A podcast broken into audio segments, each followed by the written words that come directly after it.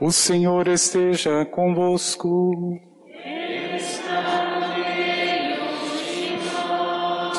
Proclamação do Evangelho de Jesus Cristo segundo Mateus.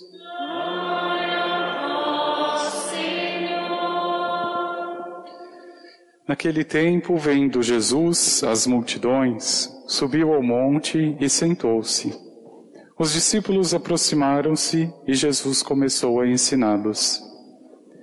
Bem-aventurados os pobres em espírito, porque deles é o reino dos céus. Bem-aventurados os aflitos, porque serão consolados. Bem-aventurados os mansos, porque possuirão a terra. Bem-aventurados os que têm fome e sede de justiça, porque serão saciados. Bem-aventurados os misericordiosos, porque alcançarão misericórdia. Bem-aventurados os puros de coração, porque verão a Deus. Bem-aventurados os que promovem a paz, porque serão chamados filhos de Deus. Bem-aventurados os que são perseguidos por causa da justiça, porque deles é o reino dos céus. Bem-aventurados sois vós, quando vos injuriarem e perseguirem, e mentindo disserem, disserem todo tipo de mal contra vós, por causa de mim. Alegrai-vos e exultai, porque será grande a vossa recompensa nos céus. Palavra da salvação.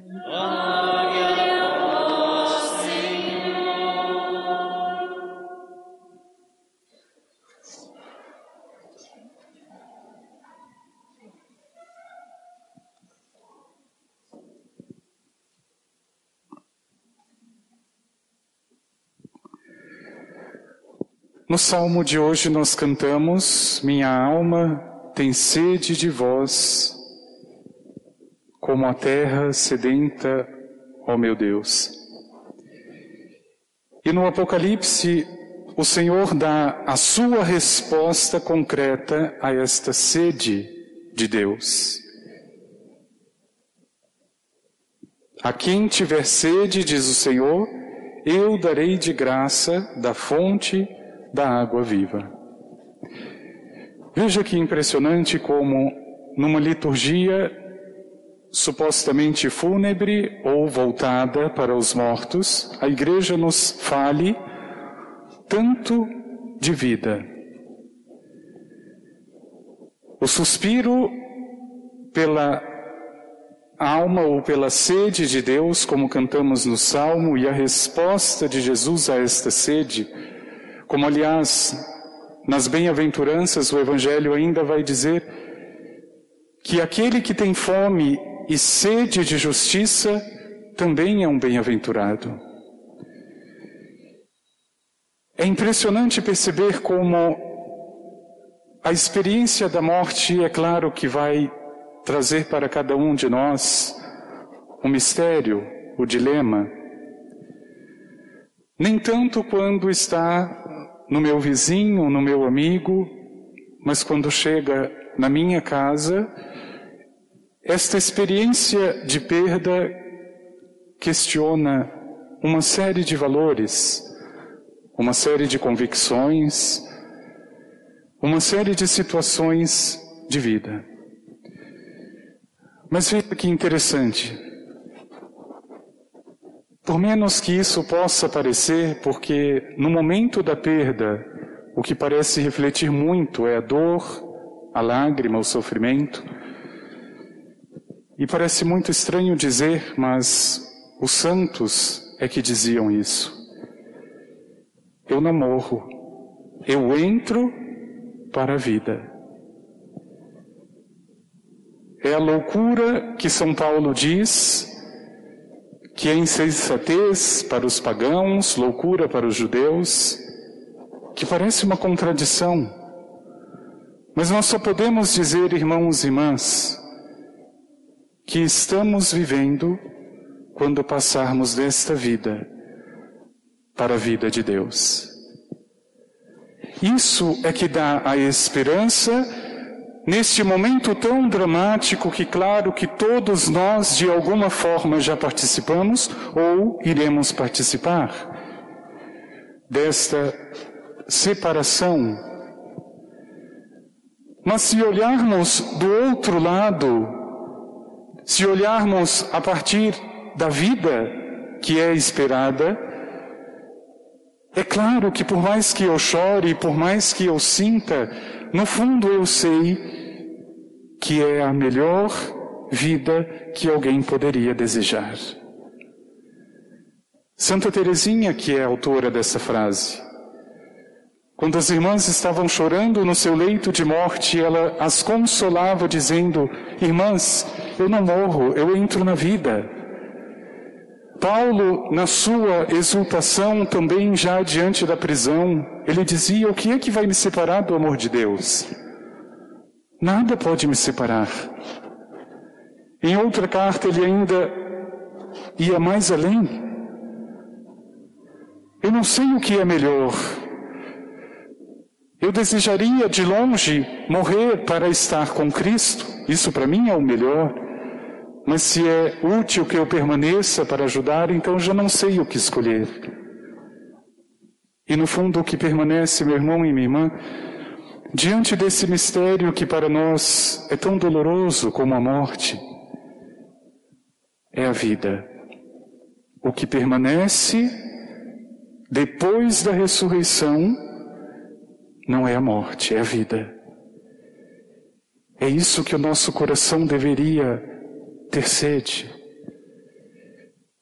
E é muito é, impressionante como, acompanhando as pessoas já no final da sua vida terrena, nós podemos constatar com todas as letras e todas as certezas a sede que essa pessoa teve de Deus, ou o contrário.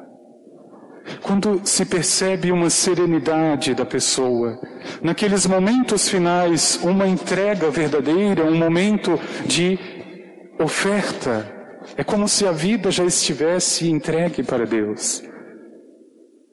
Por outro lado, quando nós vemos o desespero, a aflição, a angústia, vale aqui para nós esta mesma reflexão. Olhando como uma pessoa morre, nós sabemos como ela viveu. Quando reina o desespero neste último momento, é porque ela não soube viver. É porque a alma não teve sede de Deus o bastante. E por isso, meu irmão e minha irmã, é claro que tanto para saber viver quanto para saber morrer, o que prevalece na vida de cada um de nós é a sede, a fome, o desejo de Deus. É aquilo que falávamos ainda ontem, esse desejo de estar com o Senhor, de conhecer o Senhor, de experimentar o Senhor, para que nada, nem vida e nem morte, nos assuste nos pegue desprevenidos? É para viver? Eis-me aqui. Se é para morrer, eis-me aqui, Senhor. É a sabedoria que é própria dos santos, não é deste mundo. É como o Apocalipse afirma. O Senhor já está dizendo da ressurreição, ele já está falando a partir da vida, não da cruz e não da morte. Ele já passou pela cruz e já passou pela morte. Agora ele fala a partir da vida para nós que ainda vamos passar pela morte.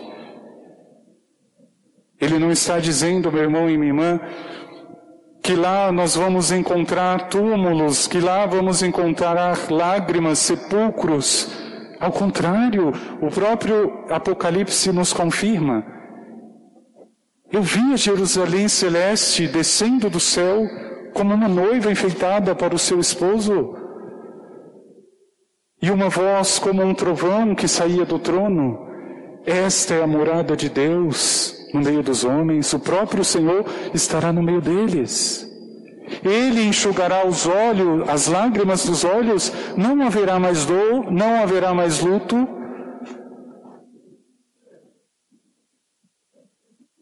E o cordeiro dizia: Eu faço nova todas as coisas.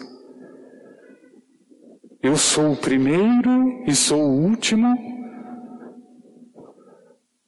E aquele que tiver sede, eu darei de graça da fonte da água viva. E por isso, meu irmão e minha irmã, num país onde já somam 160 mil almas que foram vitimadas pela pandemia, e claro que talvez tenha de alguma forma atingido nossas famílias, nossos amigos, como não experimentar, talvez de uma forma muito mais próxima? Eu diria que esse ano nunca estivemos tão próximos desta experiência da Páscoa, de passar desta vida grandiosa, serena, boa, para uma vida muito melhor e muito mais perfeita.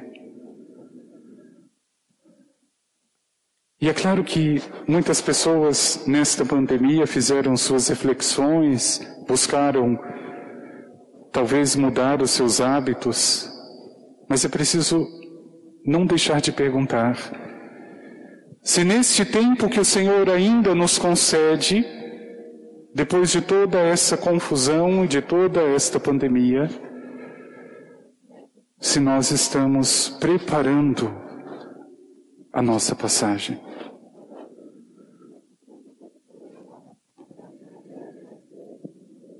Aquele que tiver sede, disse o Senhor, eu darei de beber, de graça da fonte da vida. Mas eu preciso ter sede. Do que é que você tem sede nesse momento?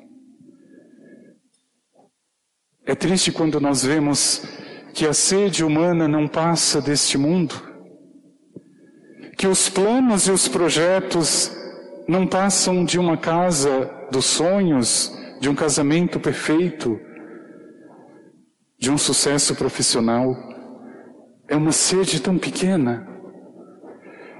Talvez meu irmão e minha irmã, a experiência de morte que tenha passado pelas nossas famílias, nos mostre uma sede maior, uma sede mais perfeita. Deseje ela. Deseje essa sede maior. É uma sede de Deus. Porque eu tenho certeza que é essa sede que vai te acompanhar naquele último momento. No último momento.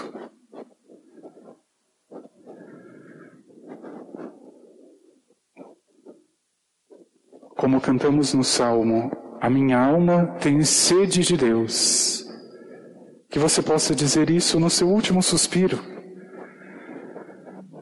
Porque eu tenho certeza que, como promete o Sagrado Coração de Jesus, é Ele que vem no último momento, na nossa agonia, para nos levar. Claro que é muito doloroso a sensação da perda, né? Todos nós que já passamos e sabemos. Chore, fique triste. É um direito teu. Você não precisa disfarçar. Você não precisa postar fotos com um sorriso. Você também é gente. Você também pode chorar. Mas esta tua lágrima tem que significar uma sede de Deus. Eu choro por esta, esta pessoa, mas ao mesmo tempo pela esperança de estar como ela na presença de Deus. E quando eu acompanho pessoas nesse momento final, com essa serenidade, com essa grandeza de alma, me dá uma inveja tão santa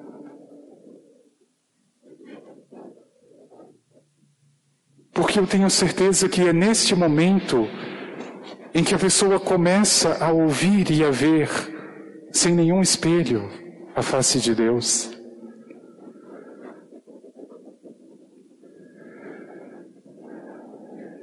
E mais uma coisa que nós não sabemos fazer e que deveríamos procurar. Peça a intercessão daqueles que já morreram. Isso é fé da igreja. Às vezes nós criamos um monte de fantasmas. Nossa, o meu pai morreu, a minha mãe morreu. Onde que será que ele deve estar? Será que ele está bem? Será que não está bem? Calma, meu irmão. Você é que sabe, a pessoa é que sabe a sede de Deus de cada um. Se a tua mãe, se o teu pai, o teu irmão, tio, parente, amigo, tinha, manifestava a sede de Deus, fique tranquilo. Agora cuide de você. Procure você essa fonte. Peça para essa pessoa que faleceu, me ajude. Você que já está agora bebendo da fonte, me ajude. A igreja nos ensina que as almas do purgatório são intercessoras, elas podem interceder por mim. Então peça por elas, para elas. Pelo nome, chame elas. Elas não morreram. De alguma forma nós é que estamos mortos. Elas estão na vida.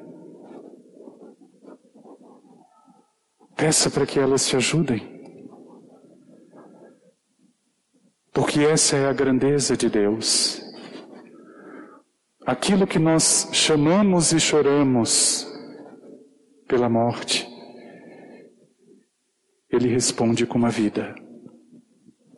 Por isso, pede, meu irmão e minha irmã, ao Senhor, pede as tuas almas, aos teus entes queridos falecidos, me ajudem. Me ajudem a entender, me ajudem a preparar, sobretudo, esse último combate, que pode ser daqui a dez minutos, daqui a dez anos. Me ajudem. Que eu tenha sede de Deus o bastante, que a minha alma tenha sede de Deus o bastante, para viver este momento final e para responder este momento não com a morte, mas com a vida. É isso que nós celebramos.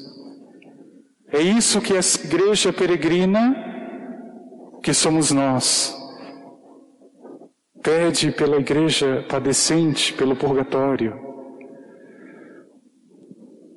Esse amor tão grande de Deus.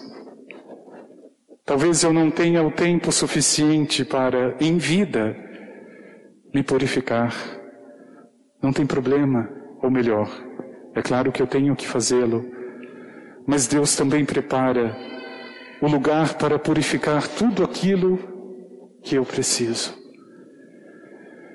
Reze pelas almas do purgatório. A igreja sempre nos orienta isso. Reze também por elas. Elas rezam por nós, mas elas não podem rezar por elas mesmas. Nós podemos. Eu vou contar um segredo que fica só entre nós.